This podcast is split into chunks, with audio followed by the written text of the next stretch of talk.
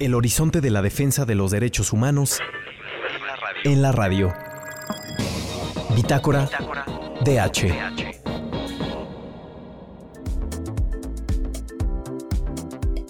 Hola, ¿cómo están todas las personas que nos escuchan el día de hoy en su programa de cabecera Bitácora de Derechos Humanos a nivel nacional e internacional? Hoy es miércoles 5 de julio.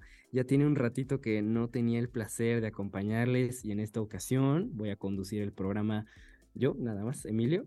Pero bueno, pues tengo el gustazo de tener aquí eh, a un colega, Rodrigo Salas, que ya lo presentaremos en un minuto, pero antes que nada no se olviden de seguirnos en nuestras redes sociales Ibero99, en Instagram Bitácora DH, igualmente en Twitter nos pueden encontrar con el mismo usuario. Le agradecemos mucho a Cabina que siempre nos está apoyando en los controles y de manera en esta ocasión remota. Y bueno, pues tengo el gusto de que me acompañe Rodrigo. Le vamos a realizar una pequeña entrevista. Rodrigo, ¿cómo estás? Muy bien, muy bien. ¿Y tú, Emilio, qué tal va todo? Muy bien, Rodrigo, gracias. Qué placer que nos estés acompañando en el programa de hoy. Y bueno, pues les cuento un poquito de, Rodrigo. Eh, él escribió un artículo que vamos a estar analizando el día de hoy.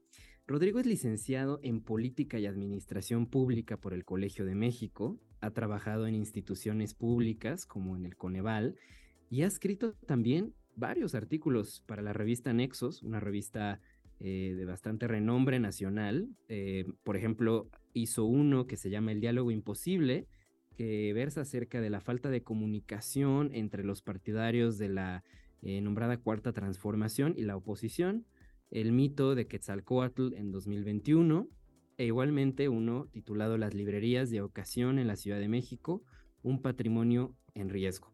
Y bueno, pues Rodrigo es autor de este em, artículo que vamos a estar analizando el día de hoy, titulado El estilo evangélico de gobernar. Y pues en este artículo, si no han tenido la oportunidad, la verdad es que se los recomiendo personalmente que le echen un ojo.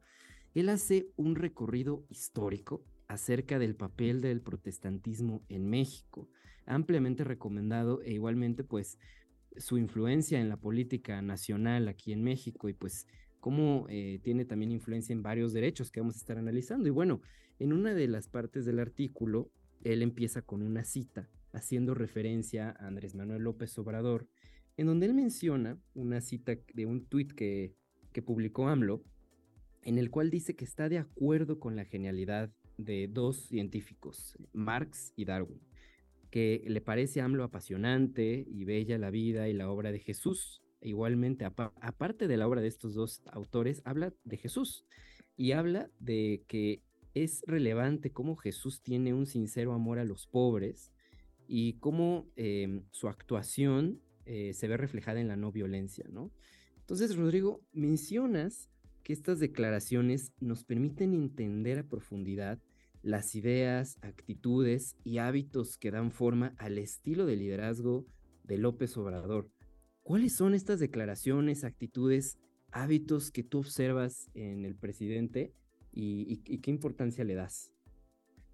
Claro, Emilio, pues muchas gracias por, la invitación. Y sí, eh, mi análisis partió de ese tweet que, que, tú nos ayudas a recordar, porque me pareció, y, quiero destacar esto, que, bueno, en primer lugar, en mucho tiempo, durante mucho tiempo en México, hubo una especie de tabú que rodeaba la religión dentro del sistema político, ¿no?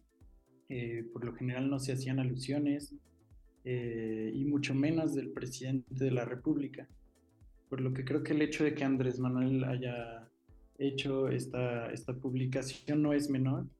Y justamente respondiendo a tu pregunta, creo que no es menor porque detrás de, esa publicación hay toda una serie de rasgos esenciales, creo yo, del, del, movimiento político que encabeza el presidente, que son muy cercanos a la tradición protestante y que justamente están transformando una serie de cosas importantes, creo yo, en, en la forma de hacer política y sobre todo en la forma de dirigir al Estado. Entonces, eh, digo, yo los invito, por supuesto, a que, lean el artículo y a que lo critiquen también, pero haciendo un, breve resumen de estas características, eh, por supuesto, eh, viene bien sustentado en el artículo con ejemplos históricos, pero creo que la primera de ellas es el marcado interés por el trabajo territorial que tiene el presidente de la República, ir a los pueblos, ir a escuchar a la gente. Eh, nos recuerda muchísimo a las formas de evangelización surgieron a inicios del siglo XX en México y que incluso fueron respaldadas por, pues, por el Estado revolucionario.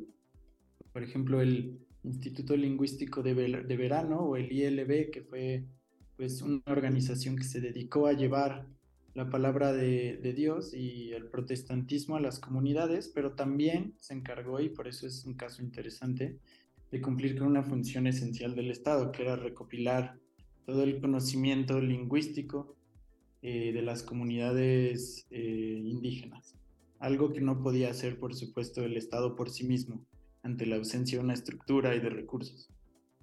Eh, por otro lado, destaca para mí la creación de esta cartilla moral para todos los servidores públicos que actualmente laboran en la Administración Pública Federal, una especie pues de guía moral que también se suma a estos tres mandamientos que ya conocemos y que escuchamos todos los días, que son no robar, no mentir y no traicionar al pueblo. Por otro lado, y no podemos perderlo de vista, pues está la prédica diaria desde el Palacio Nacional, ¿no? La mañanera que pues para muchos, como eh, ya se ha dicho, pues parece un púlpito, ¿no? Desde donde el presidente pues imparte una especie de misa dirigida a sus partidarios y dirigida a, pues en general a todo el público, a México, y desde donde impone su visión de las cosas, su narrativa, y le da su propia sello personal a los acontecimientos y ha logrado, creo yo, que también es relevante, ha logrado mantenerse al frente de la discusión y ha logrado definir los temas que son, pues, eh, de los que parte la discusión pública. Por otro lado, y, digo, esto, esto por supuesto merece un análisis mucho más profundo y no pretendo que sea el único motivo detrás, eh, pero sí hay una tendencia a eliminar todos los intermediarios, ¿no? Eh, sabemos también que en otros movimientos populistas, pues también hay un intento por conectar directamente con el ciudadano, con el pueblo, llamado, con el llamado pueblo, y eliminar a todos los funcionarios, a todas las estructuras que separan al líder político de, su pueblo, ¿no? ejemplo de ello, pues es la eliminación de estos intermediarios de programas sociales, la creación de los superdelegados, y pues la, estructura misma de los programas sociales de esta administración, creo yo que consiste en transferencias eh, directas, universales, que no requieren de un funcionario público en medio, ¿no? las personas van, reciben su beca, reciben su apoyo económico y el diálogo es directo con el presidente de la República. Eh, por otro lado, hay, hay una serie de conceptos, Emilio, creo yo, que son importantes en, el discurso que, pues, que maneja el presidente de la República.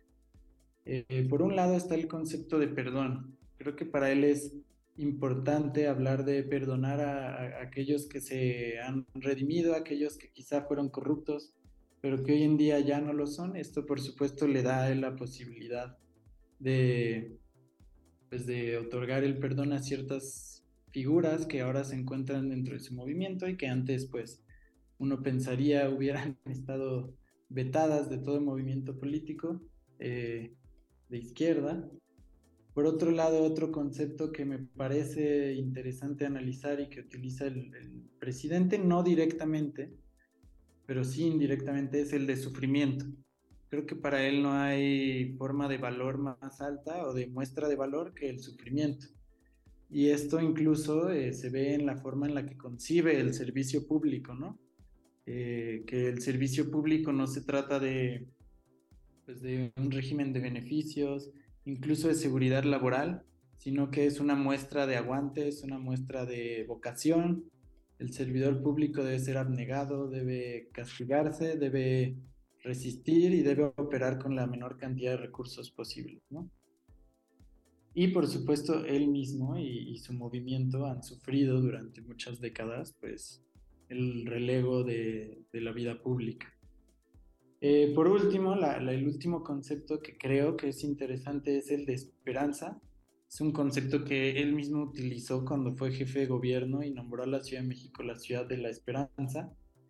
Y es una esperanza en un futuro que está por venir, eh, y que nos recuerda mucho a estos movimientos religiosos milenaristas también, que ven en el futuro la llegada del reino de los cielos a la tierra y la solución de todos los problemas de la humanidad.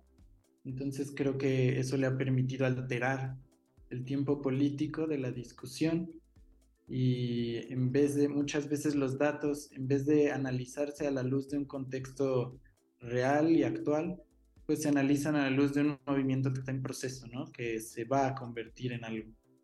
Entonces, pues creo que estos son los principales rasgos. Hay otros que podríamos discutir, pero creo que estos son los principales rasgos que definen este estilo evangélico de hablar, de gobernar y de dirigirse desde el púlpito de la, de la mañanera al pueblo mexicano.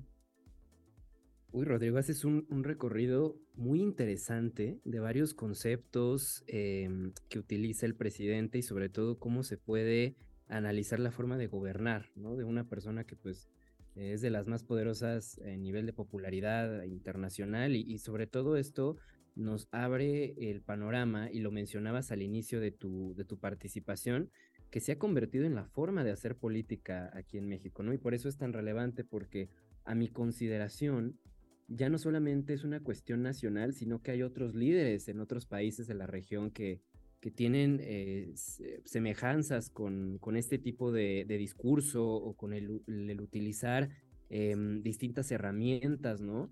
Bien lo mencionabas tú, el, utilizar la mañanera, el tratar de manera populista de conectar eh, con este llamado pueblo, ¿no? Que él trata de circular eso es muy, muy interesante y pues también nos permite entender de cierta manera, pues, cómo llegó AMLO al poder, ¿no? De cierta forma, eh, en el 2018, que cabe destacar que pues fue con una alta popularidad en su momento y pues sigue teniéndola, lo cual para es muy interesante de analizar, ¿no? ¿Por qué? Y, sobre todo este razonamiento que das es, muy, muy importante. ¿Y tú crees que, por ejemplo, eh, con todos estos elementos que nos estás mencionando, ¿Consideras que se ha usado el discurso de la libertad religiosa para justificar el uso de prácticas religiosas al interior del Estado? O sea, ¿tú genuinamente crees que sí ha habido, se ha permeado todo este tipo de prácticas ya en una cuestión de hacer política? Eh, sí, sí, Emilio, pues yo diría que sí. Eh, de entrada, el presidente mismo ha hablado de, la idea de libertad religiosa. Creo que son bueno, es un derecho humano y, por eso lo estamos discutiendo el día de hoy. Es un derecho humano indispensable, la libertad a ejercer eh, nuestras creencias, a formar parte de una iglesia, a seguir nuestras costumbres incluso. Pero creo que eh, ese, ese derecho se debe de limitar hasta cierto grado a, la vida pública de las personas porque el Estado tiene la obligación de ser neutral, ¿no? Y de garantizar por igual esa, libertad a todos sus ciudadanos, no solo a los ciudadanos de cierta denominación, ¿no? Creo que eh, lo que ha hecho el presidente, y si quieres lo discutimos un poco más adelante, eh, lo que ha hecho el presidente va mucho más allá de una libertad a ejercer o a profesar una religión. Lo que ha hecho ha sido utilizar ciertos mecanismos eh, que utilizan ciertas religiones protestantes para acercarse al público y para darle forma a, la relación del Estado y los ciudadanos. Eso es sumamente interesante esto que menciona Rodrigo, pues eh, bueno, vamos a hacer un corte, eh, vamos a ir a una canción muy rápidamente para seguir conversando contigo y retomar estos últimos puntos que mencionas de cómo se ha utilizado y los límites que tú observas. Eh, entonces vamos rápido a, una canción y volvemos aquí con Rodrigo Salas. Muy interesante discusión. Les reitero que si no han leído su artículo, se los recomiendo ampliamente. El estilo evangélico de gobernar. Una 51 de la tarde. Saludos a todas las personas que nos están escuchando. Nos pueden seguir en arroba bitácora DH en Twitter, arroba ibero 99 fm Y también pueden seguir a nuestro invitado en Twitter como saur-tafly en su cuenta personal. Em, estamos analizando uno de sus diversos artículos que ha escrito para la revista Nexos, El estilo evangélico de gobernar. Y Rodrigo, pues nos estamos eh, ya clavando en una conversación bastante interesante. Nos tuvimos que ir a corte acerca de pues cómo se ha utilizado y se han eh, hecho uso de ciertos mecanismos que utilizan las religiones protestantes para acercarse al público que López Obrador eh, considera. Y pues me gustaría preguntarte para seguir discutiendo ¿Qué consecuencias tú observas tiene el uso de estas prácticas religiosas al interior del Estado mexicano? ¿Cómo lo ves tú? Sí, Emilio, pues justamente creo que la principal consecuencia y la más grave es, como ya te mencionaba, la pérdida de la neutralidad del Estado y de la imparcialidad del Estado. ¿A qué me refiero? Con que eh, en vez de imperar una lógica jurídica universal en donde todos somos iguales ante la ley y el Estado tiene obligaciones que tiene que cumplir y tiene derechos que respetar para todos los ciudadanos, creo que esta lógica eh, religiosa permite señalar a ciertos grupos y permite utilizar discrecionalmente ciertas facultades del Estado. Ahora, solo por poner un ejemplo que creo que es muy claro. Los mensajes que dirige el presidente en la mañanera, me parece yo, muchas veces demandan un trabajo de interpretación, ¿no? O lo que llamarían los estudiosos de la religión de hermenéutica. Dije mensajes codificados que solo ciertos seguidores suyos pueden captar y pueden entender y pueden defender el mejor ejemplo de eso es la frase yo tengo otros datos, ¿no? Eso significa que él no tiene la necesidad de justificar con estadísticas o de responder a las críticas de grupos que no son parte de sus seguidores. ¿Por qué? Porque los que merecen ese mensaje, a los que va dirigido, son únicamente los que tienen la legitimidad, ¿no? Por otro lado, también creo que eso se puede convertir fácilmente o puede llevarnos a la idea de la guerra justa, ¿no?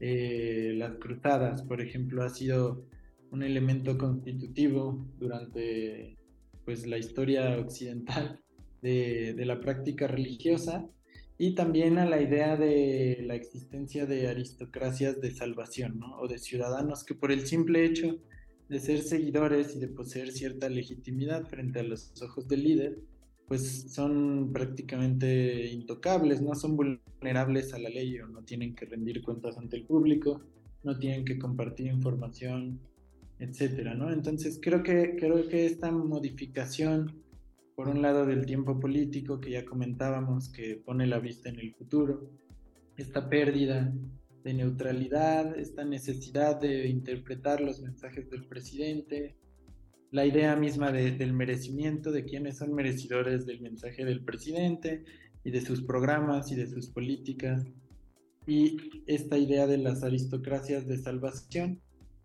estos pequeños grupos eh, que cuentan con legitimidad a ojos del líder y no necesitan rendir cuentas, todo esto pone en riesgo la idea de que el Estado está para servir por igual a todos los ciudadanos. Y bueno, no hace falta, creo yo, que eh, mencionemos la forma en la que el mismo presidente ha atacado a otros grupos que no están de acuerdo con sus políticas o que cuestionan sus, sus eh, dichos y sus hechos y que los ha atacado a manera de una guerra justa, ¿no? Una cruzada contra los conservadores o contra los corruptos que al final ponen desventaja a ciertos eh, grupos de la población, incluso en términos electorales, ¿no? Eso es lo que lo que yo veo, Emilio, y lo que me preocupa.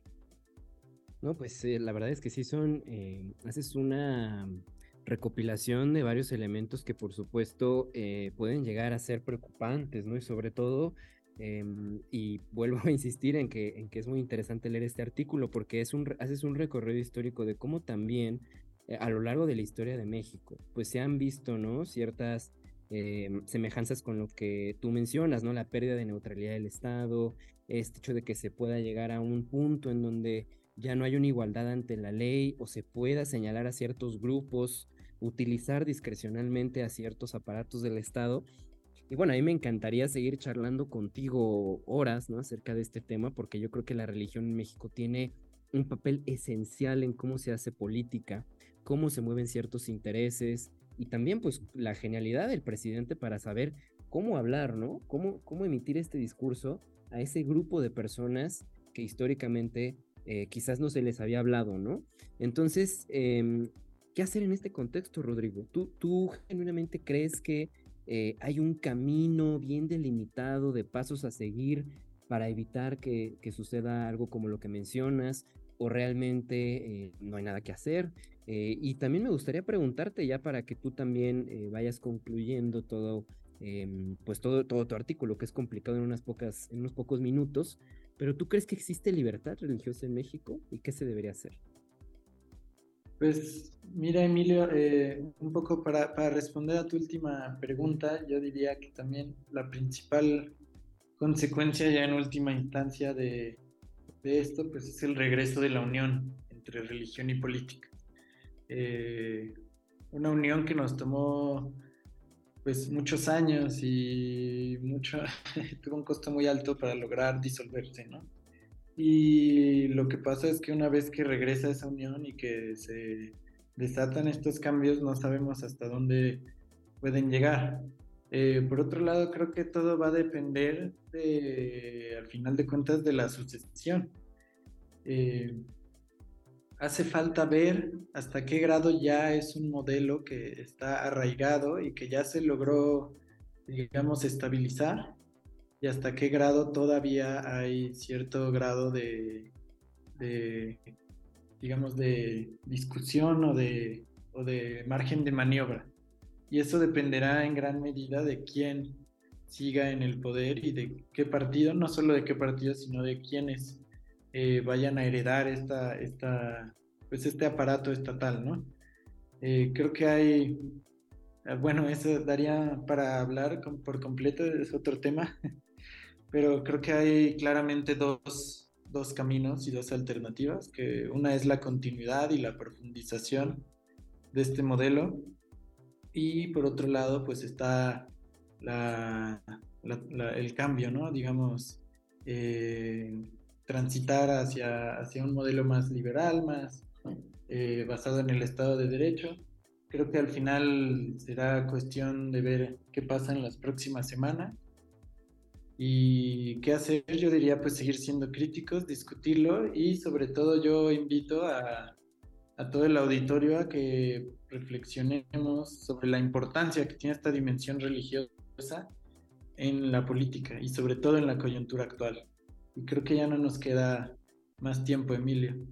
Sí, sí, sí, Latinas, Rodrigo. La verdad es que ya estamos eh, por terminar el programa, pero híjole, das dos caminos que dejan mucho de analizar. Como bien mencionas, invitamos a todo el auditorio que nos escucha a que piensen, ¿no? Es muy importante eh, tomar en cuenta los caminos que puede tomar el país, la continuidad, transitar hacia un modelo más liberal, pensar en los, las, los políticos que se quieren lanzar para representar a nuestro país, saquen sus conclusiones quiénes podrían ser los que continúen con este modelo, quiénes no, ya ustedes podrán analizarlo a detalle y nos dará para analizar en otro programa. Pero pues te agradezco mucho, Rodrigo, de verdad, por acompañarnos. Y igualmente vuelvo a invitar al auditorio a que lean El estilo evangélico de gobernar, así como también otros artículos muy interesantes que ha escrito Rodrigo a lo largo de su carrera. Gracias eh, a todas las personas que nos escuchan todos los miércoles, a, a Controles, que siempre está apoyándonos. Recuerden que nos pueden apoyar y nos pueden eh, seguir en nuestras redes y escuchar esta entrevista en Spotify y Apple Music. Nos vemos la otra semana. Muchas gracias.